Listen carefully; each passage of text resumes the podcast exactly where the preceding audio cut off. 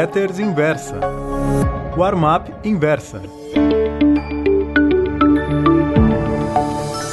Oi, meus amigos. O título da crônica da Warm-up Pro de hoje é Oportunidade à Vista.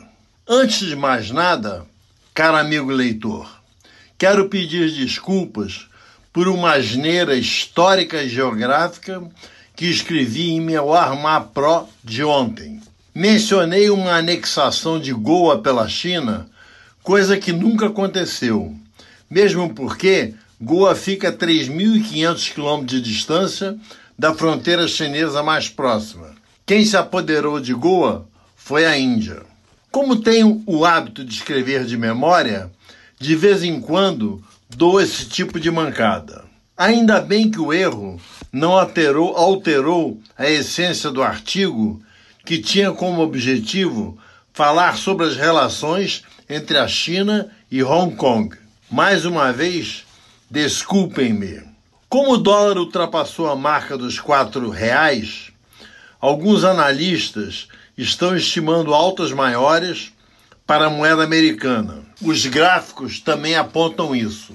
De minha parte, não vejo muita chance de nova arrancada substancial acontecer superávites crescentes da balança comercial não permitirão.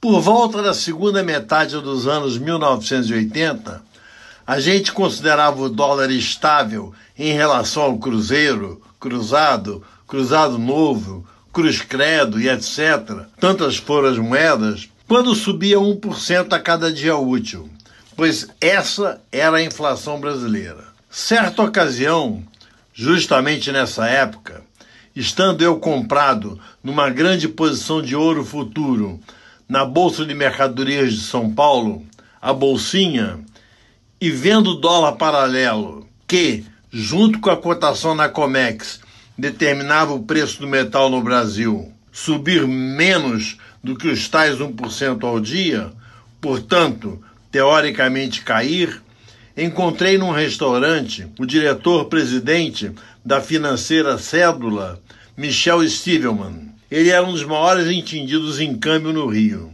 O que está acontecendo com o dólar? Não está muito baixo? Perguntei. Muita exportação.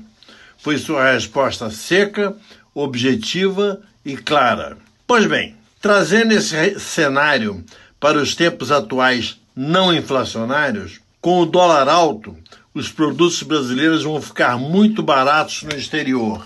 Isso vai frear a alta da moeda americana, independentemente do nível de taxas de juros, tanto nos Estados Unidos como aqui. As empresas exportadoras brasileiras vão ganhar muito dinheiro, bem mais do que imaginavam há pouco.